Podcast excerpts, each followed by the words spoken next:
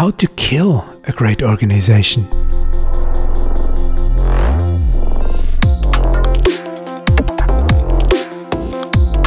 Herzlich willkommen zur neuen Folge unseres How to Kill a Great Organization Podcasts. Wir sprechen mit Menschen, die für den langfristigen Erfolg ihrer Organisation ausschlaggebend sind. Mein Name ist Markus Petz, ich bin einer der äh, Gründer von Metashift und ich begrüße heute recht herzlich Herrn Christoph Pasching, Head of Digitization von Brandner. Herzlich willkommen. Herzlich willkommen. Hallo zusammen. Ja, lieber Herr Paschek, vielleicht äh, als Start gleich einmal die Einladung, ähm, dass Sie sich kurz vorstellen und uns ein bisschen ein Gefühl geben, wo Sie ähm, im Brandner Unternehmen mit welchen Aufgaben unterwegs sind. Sehr gerne.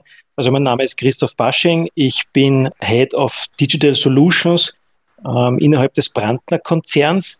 Die Firma Brandner ist ein ähm, innovatives Unternehmen aus dem abfallwirtschaftlichen Bereich äh, wir sind ein Familienunternehmen mit Sitz in Krems, ähm, in der dritten Generation mittlerweile, haben 2700 Mitarbeiter äh, und sind ein internationales Unternehmen und neben Österreich auch noch in den Märkten Rumänien, Tschechien, Serbien und Slowakei äh, unterwegs.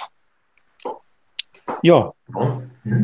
Ja, ähm, jetzt ist es so, ich bin auf Sie aufmerksam geworden, weil ich gesehen habe, dass Sie durchaus eine Reihe von Auszeichnungen, Awards verliehen bekommen haben. Einer, der mir da ins Auge gestochen ähm, ist, das war dieser Iceberg Award und zwar Innovation Leadership 2021 mit dem Projekt Hawkeye. Können Sie uns da ein bisschen was äh, dazu erzählen? Sehr gerne, ja. Ähm, wir haben unser Projekt Hawkeye äh, bei diesem Award eingereicht, weil wir der Meinung waren, dass wir etwas absolut Innovatives und Neuartiges geschaffen haben, was wir natürlich auch gerne einem unabhängigen Fachpublikum ähm, zur Verfügung stellen wollten und das auch bewerten lassen wollten. Und ähm, wir haben da den ersten Platz gemacht bei diesem Award, was uns natürlich sehr bestätigt hat äh, in unserer Arbeit. Ähm, das Projekt Hawkeye, äh, kurz zusammengefasst, ist ein Störstoffscanner im Biomüllbereich. Ähm, wir, sind, äh, wir sind auch Sammler, äh, natürlich äh, als Entsorgungsunternehmen auch Sammler von Biomüll, dem klassischen kommunalen Biomüll. Das ist die braune Tonne mehr oder weniger von jedem Haushalt. Und ähm, wir haben immer mehr das Problem, dass die Qualität dieser äh, Biosammlungen zunehmend schlechter wird, vor allem im urbanen Bereich. Äh, und für uns ist es eminent wichtig zu wissen, äh, wie gut diese, diese, diese einzelnen gefahrenen Touren mit den einzelnen Schüttungen der Tonnen immer wieder ist, bevor sie zu uns dann ins, äh, in ein Kompostwerk kommen, wo wir Premium-Erden unter anderem halt herstellen. Ähm, warum müssen wir wissen, wie gut die Qualität von diesen Touren ist? Ähm, es macht einen eminenten Unterschied, welche Arten von Störstoffen da drinnen sind. Und Sie können sich gar nicht vorstellen, was da alles uns schon untergekommen ist, neben Autobatterien, Barbiepuppen, äh, PET-Flaschen, äh, ganzen Restmülltonnen, auch Bauschutt und so weiter war da drinnen zu finden, äh, was natürlich alles bei uns dann im LKW landet, wo wir keine wirkliche keinen wirklichen Forecast treffen, äh, Aussagen halt machen können, äh, wie gut diese Tour jetzt wirklich ist, die da von diesem LKW an diesem Tag in diesem Gebiet gefahren wird. Mit dem Störstoffscanner oder Projekt Hawkeye haben wir von der Idee bis zum ersten Prototyp sechs Wochen benötigt. Ähm, und wir haben eine 3D gedruckte und konstruierte Halterung für den LKW gemacht, eine Handykamera hineingetan und können damit äh, ausreichend, von der Auflösung her ausreichend gute Bilder machen äh, von dem Schüttbereich, wo die Tonne dann in den LKW geschüttet wird und machen dort ein, ein Statusfoto und identifizieren mit Hilfe von einer KI und einem neuronalen Netz äh, objektiv und vor allem in Echtzeit die Störstoffe, die auf dem Foto gefunden werden. Ähm, die, die Detektion der Störstoffe wird dann nachher von uns aufgrund von einer Matrix zwischen 1 und 5 kategorisiert. Das ist Schulnotensystem. 1 ist gut, 5 ist schlecht. Ähm, als krasses Beispiel vielleicht zum Verdeutlichen, eine Autobatterie ist schädlicher als wie eine PET-Flasche, aber 100 PET-Flaschen sind schädlicher als wie eine Barbiepuppe. Also so quasi die Dosis macht das Gift, aber schon auch Bezug nehmend auf, was hat man gefunden und wie gefährlich sind diese Stoffe. Wir haben dazu mit zwei Biologinnen im Team diese Matrix erstellt, äh, nach der wir da jetzt bewerten. Jetzt war das Stichwort äh, künstliche Intelligenz und soweit ich es verstanden habe, war das ja nur ein erster Einstieg in innovatives digitales Gestehen rund um künstliche Intelligenz in Ihrem gesamten Unternehmen. Ähm, es ist ja nicht nur dieses Projekt Hawkeye von Ihnen, glaube ich, vorangetrieben, sondern es gibt ja da schon weitere Entwicklungen. Habe ich das richtig verstanden? Richtig, ja. Das Projekt Hawkeye war ähm, das erste seiner Art, wenn man das jetzt so sagen möchte. Mhm. Ähm, aus der Notwendigkeit in der Abfallwirtschaft heraus hat sich halt ergeben, dass man da umdenken muss, dass man Dinge neu andenken muss und nicht mehr nach dem klassischen Muster halt weiterfahren kann. Äh, wir haben eine objektive, äh, ein, ein objektives Analysetool benötigt, welches uns dabei hilft, Daten zu sammeln und die wiederum auszuwerten, damit wir unsere Touren besser disponieren können und vor allem im Vorhinein schon wissen, welche Qualitäten auf uns zukommen. Ähm, und das Projekt Hawkeye war, wie gesagt, das erste seiner Art und war dann auch der, der Wegebner für weitere innovative Entwicklungen, die wir bei der Firma Brandner jetzt anstoßen konnten. Mhm. Was, äh, in welche Richtung ist, hat sich das dann weiterentwickelt? Was haben Sie da angestoßen? Ähm, wir haben neben diesem Störstoffscanner auch die äh, nahezu ähm, gleiche Technologie äh, mit anderen Detektionsmethoden in unserer Kunststoffsortieranlage in Wölbling implementiert. Dort befinden sich mittlerweile zwölf Kameras, die den Inputstrom aus, diesem, aus dieser Kunststoffsammlung, also, also was gelbe Tonne und gelber Sack ist, klassischerweise ähm, analysieren. Und wir versuchen dort mit Hilfe von unserer KI und dem Einsatz von Robotik, also mit Delta-Pickern, ähm, die Sammelquoten oder die, die, die Sammel, ja, Sammelquoten halt noch besser zu ähm, erfüllen. Wir, ein, ein ganz wichtiger Rohstoff in diesem Stoffstrom sind zum Beispiel PET-Flaschen. Und je mehr PET-Flaschen dann hinten hinaus verloren gehen und in die, im Endeffekt dann noch in die Verbrennung kommen, desto schlechter ist es. Und wir haben da versucht eben oder sind dabei, das gerade auszurollen erfolgreich wie unsere KI da unterstützen kann innerhalb von einem sehr klassischen Umfeld, wie einer Kunststoffsortieranlage zum Beispiel. Mhm. Also als, weit, als, weiteres Beispiel wäre dann auch noch, dass wir ähm, in einer Kompostierhalle einen Traktor indoor robotisieren.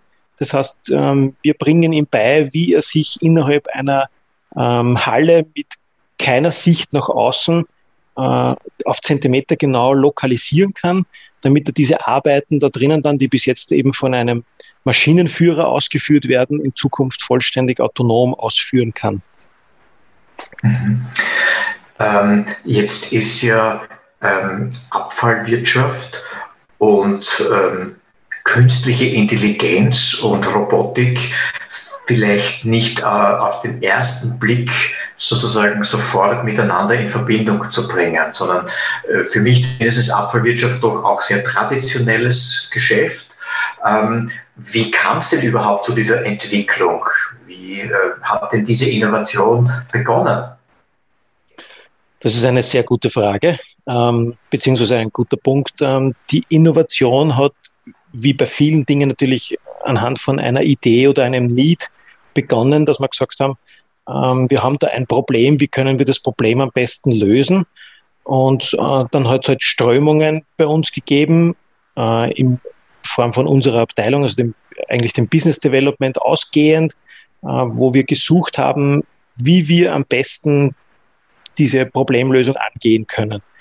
Ähm, was nicht immer sehr leicht war, weil es natürlich, so wie Sie gesagt haben, ähm, ein absolut klassischer Bereich ist, wo so Hochtechnologien wie KI, Sensorik und Robotik ähm, momentan noch eher äh, wenig vertreten sind, sagen wir mal so. Mhm.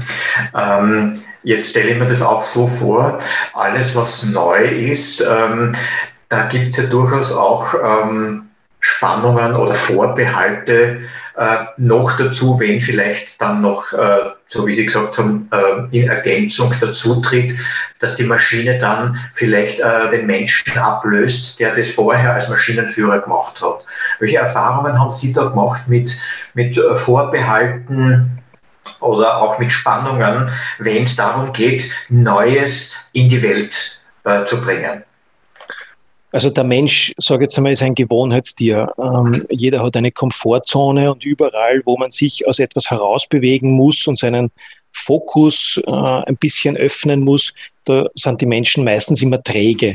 Das heißt, die Spannungen, die Sie jetzt angesprochen haben, haben natürlich auch bei uns stattgefunden. Es gibt immer ein paar innovative Kräfte, die sehr schnell auch in der Umsetzung sind. Die klassischen Start-up-Unternehmen haben eine hohe Geschwindigkeit, hohe Umsetzungsrate und das ist halt in einem äh, internationalen Konzern, so wie es Brandner ist, war auch das ein Novum äh, mit den entsprechenden Problemen.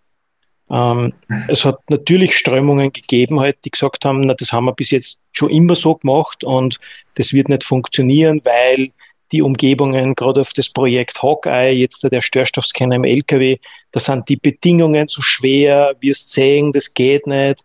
Ähm, da haben wir immer wechselnde Lichtverhältnisse, die Temperaturen sind ein Problem, da staubt da ist es nass, da hast du so ziemlich das grauslichste Milieu, das du dir nur irgendwie vorstellen kannst, was ja eigentlich mit so einer Hochtechnologie wie künstlicher Intelligenz und neuronalen Netzen im ersten Schritt gar nicht so im Einklang steht, sage ich jetzt einmal.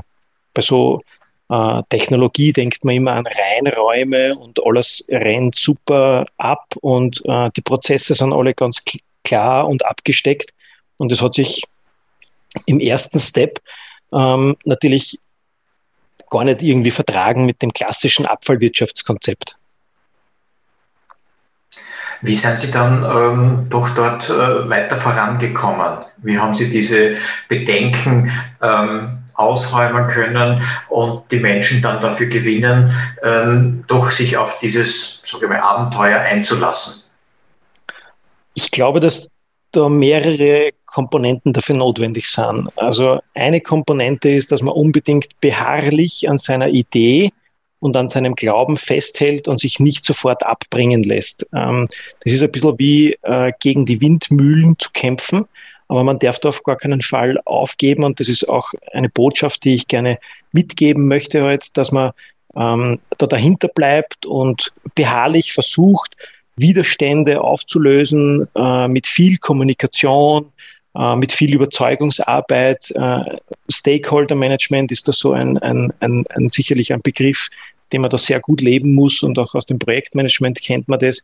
Also alle diese Dinge benötigt man, ähm, damit man eine Idee dann auch wirklich zum Erfolg bringen kann.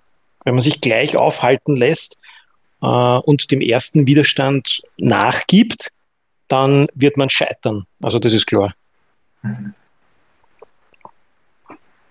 Was gibt es noch für Komponenten? Was ich gesagt es gibt da mehrere Komponenten, die ähm, Erfolgswirksamkeit äh, möglich machen. Ähm, eine weitere Komponente wäre, dass man ähm, am Anfang sicherlich etwas unter dem Radar vielleicht sogar arbeiten muss, ähm, wo man in Vorleistung geht. Ähm, Gerade bei solchen innovativen und, und, und neuartigen Lösungen darf man wahrscheinlich nicht unbedingt ähm, auf, die, auf das Zeitkonto schauen, wie lange arbeitet man und so weiter und so fort. Das sind klassische Startup-Mentalitäten. Man muss für die Sache halt sich einsetzen und bereit sein, dafür in Vorleistung zu gehen, äh, damit man dann nachher beweisen kann, das hat funktioniert. Also neben dem Durchhaltevermögen braucht man halt auch, wie soll ich sagen, ähm, ja, ein bisschen so eine Undercover-Mentalität, Dinge voranzutreiben und jetzt nicht unbedingt ähm, ähm, wie soll ich sagen, sich, ich würde es da nicht aufrufen zum, zum, äh, zum, zur Befehlsverweigerung, aber ähm, man, man, muss schon ein bisschen sich trauen, Dinge zu tun, ähm, obwohl man nicht gleich einen Befürworter für jede einzelne Aktion hat. Also könnte man sagen, so, so Art äh, Querdenkertum oder, oder auch ein bisschen so Rulebreaker sein. Ja, ja, genau. Ja, Rulebreaker ist ein guter, ist ein, ein sehr guter Begriff, ja. Der mhm. passt sehr gut, ja ähm, welche, welche, welche Art von Menschen brauchen Sie, dass Sie da vorankommen? Welche, welche Art von Persönlichkeit ist da aus Ihrer Sicht, aus Ihrer Erfahrung hilfreich, um solche innovativen Schritte in einem traditionellen Unternehmen ähm, wirksam weiterzubringen? Leute oder Personen, die keine Scheuklappen aufhaben, Personen, die auch in ihrem privaten Umfeld offen sind und versuchen, neuartige Dinge, die sie sehen und entdecken, umzulegen ähm, auf berufliche Dinge dann. Also ich das anhand von meinem Beispiel jetzt, wenn ich etwas lese, wo ich mir denke, na, wenn das so und so funktioniert, dann könnte ich mir auch vorstellen, dass das in dem und dem Use Case innerhalb von unserer Firma halt funktioniert zum Beispiel. Also ich versuche Dinge umzulegen und ähm, out of the box zu denken, ähm, offen zu sein, dass man Dinge durchdiskutiert, aber auch bereit sein, einen Fehler zu machen, dass man Dinge ausprobiert und auch dazu steht, dass man dann irgendwann sagt, okay, das hat nicht funktioniert. Äh, von zehn verschiedenen Ideen muss man bereit sein, dass vier, fünf halt möglicherweise nichts werden. Und das ist, glaube ich, aber auch die größte Herausforderung innerhalb von so einem Konzern, ähm, wo ja eher die klassische Arbeitsweise gilt. Das heißt, du musst ähm, effektiv sein und effektiv vertragt sich jetzt nicht unbedingt mit innovativ. Effektiv heißt, du musst unbedingt alles, was du tust, muss sich in irgendeinem Business Case zu 100 Prozent widerspiegeln, weil sonst ist es nicht effektiv. Ähm, innovative Kräfte ähm, sind bereit, eine gewisse äh, Energie in eine Sache hineinzustecken. Natürlich will man, verfolgt man bei jeder Idee, ähm, dass es aufgeht und dass es etwas wird ähm, und dass der Business Case dahinter auch funktioniert. Aber es kann genauso gut eben auch vorkommen, dass das nicht passiert und dann braucht man diese, diese Offenheit und diese, diese, ja, dieses Verständnis, dass man sagt, okay, ich habe es ausprobiert und jetzt weiß ich, dass es nicht funktioniert aus diesen und jenen Gründen und habe wieder etwas dazugelernt. Mhm. Ähm, jetzt ist es ja so, dass ähm, die Firma Brandner ja auch dann die Entscheidung getroffen hat, ein eigenständiges Unternehmen zu gründen, das sozusagen ähm, außerhalb des herkömmlichen Unternehmensgeschehens etabliert worden ist. Wie gehen Sie denn damit um? Wie, wie, wie, wie, äh, wie willkommen war denn die Unternehmung, die da neu entsteht oder entstanden ist und auch erfolgreich ist, äh, bei den bestehenden Einheiten? Wie, wie kann ich mir das vorstellen? Also für mich persönlich war es natürlich ein, ein, eine Wertschätzung und ein Erfolg, dass wir aus unseren innovativen Lösungen, die wir geschaffen haben, sogar ähm, ein Spin-off dann gegründet haben, wo wir diese KI-Technologien und Robotersachen und, und Sensorik-Sachen dann sogar in einer eigenen Unit, in einer eigenen GmbH weiter treiben, völlig unabhängig vom abfallwirtschaftlichen ähm, Grundkonzept der Firma Brandner.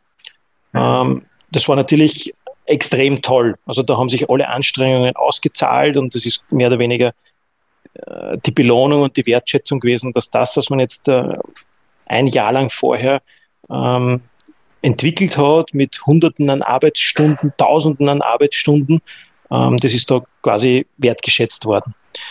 Innerhalb der Firma Brandner, also innerhalb vom Konzern, ähm, war das natürlich nicht immer jetzt so äh, reibungsfrei, die ganze Geschichte.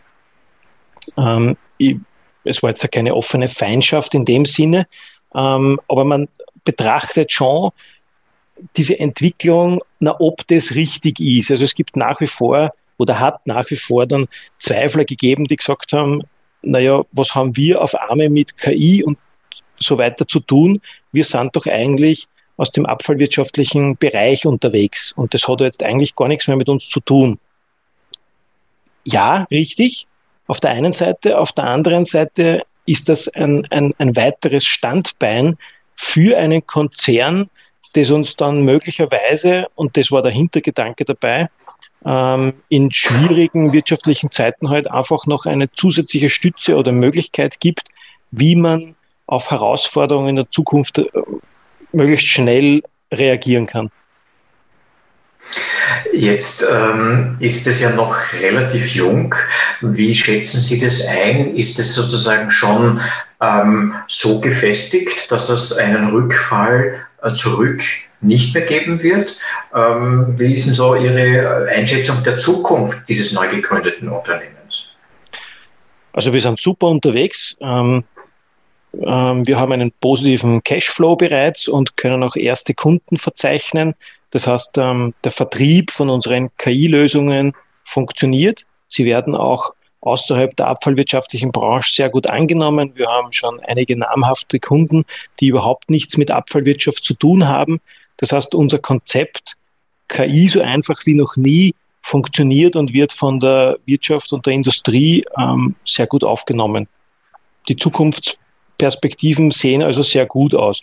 Wir haben auch bereits eine Expansion ähm, in die Slowakei und in die Schweiz, äh, wo wir ebenfalls bereits erste Kunden für uns gewinnen konnten. Mhm. Ähm, welche Dynamik gibt es äh, im Hinblick, dass zum Beispiel bestehende Mitarbeiter, die zunächst im Stammgeschäft eher sehr skeptisch waren, jetzt sagen, wow, da tun sich ja ganz neue Möglichkeiten auf, da will ich auch hin, da, ich, da möchte ich mitmachen. Welche Dynamik gibt es da? Diese Dynamik gibt es und da ist natürlich solche Awards und das ist auch der Hintergedanke, warum wir bei solchen Awards einreichen. Ähm, je mehr man in der Öffentlichkeit beweisen kann, ähm, dass man mit einer Idee erfolgreich ist. Es gibt das Sprichwort, der Prophet im eigenen Land zählt nichts, aber der fremde Prophet dann schon. Ähm, da sind diese Awards sehr hilfreich. Ähm, auch die, die klassischen äh, Strömungen dazu, davon zu überzeugen, dass das, dass das was ist und dass das auch wirklich eine Zukunft hat und einen Erfolg bringt. Ähm, was ich selber sehr gut beobachten kann, ist, dass gerade jüngere äh, Kolleginnen und Kollegen natürlich da viel schneller von ihrem Mindset her auf unseren Zug aufspringen und sagen, Ma, das ist cool, das ist, das ist echt äh, klasse, das sind moderne Technologien, da möchte ich auch gern mitarbeiten. Also wir haben auch ein sehr junges Team ähm, äh, und das funktioniert wirklich hervorragend. Also die sind zu 1000 Prozent bereit für die Sache zu kämpfen und von denen kann man ohne irgendwie murren und meckern ähm, alles haben und, und ähm, die helfen, wo es nur geht und machen, machen jegliche Form von Arbeiten, die notwendig ist, um das Gesamtprojekt Brandner Digital Solutions weiter voranzutreiben. Jetzt haben Sie gesagt, es gibt äh, viele junge Leute, die da ähm, äh, sozusagen leicht dafür zu begeistern sind. Ähm, welche Rolle spielt denn ähm, Diversität der Menschen in ihren Überlegungen, solche innovativen Aktivitäten voranzubringen? Diversität im Sinne von, da muss ich die Frage jetzt ein bisschen zurückgeben. Äh, Im Sinne von Unterschiedlichkeit, also wirklich zu sagen, ähm, wie kann ich denn ähm, Neues in die Welt bringen, indem ich durchaus auch ein Stück weit Spannung erzeuge. Und das mache ich nicht durch Gleichförmigkeit, sondern durch Unterschiedlichkeit. Und äh, wenn jetzt das sozusagen lauter junge Leute da wären, dann wäre es ja doch wieder homogen. Also inwieweit spielt es eine Rolle, dass Sie ganz bewusst sagen, okay, ich suche da jemanden, ähm, der hat einen äh, größeren Erfahrungshintergrund oder das ist jemand, der äh, bringt also sich einen technischen Schwerpunkt mit und gleichzeitig brauchen wir aber auch Menschen, die sich um Beziehungsgestaltung kümmern, weil das auch eine gew äh, gewichtige Rolle spielt. Also äh, diese Unterschiedlichkeit habe ich gemeint. Inwieweit ähm, haben Sie da ein Auge drauf, dass in Ihrer Umgebung, in Ihrem Team auch unterschiedlichste Persönlichkeiten äh, Platz haben? Ich verstehe. Ähm, also momentan ist es extremstens schwer, generell Ressourcen im Sinne von, von Mitarbeitern zu bekommen am Markt. Ähm, also das ist einmal ein Grundproblem. Da komme ich noch gar nicht in den Luxus über Diversität nachzudenken, ähm, mhm. sondern wir sind eher gehandicapt, dass wir niemanden finden, ähm, die nicht von anderen großen Konzernen schon abgegrast werden.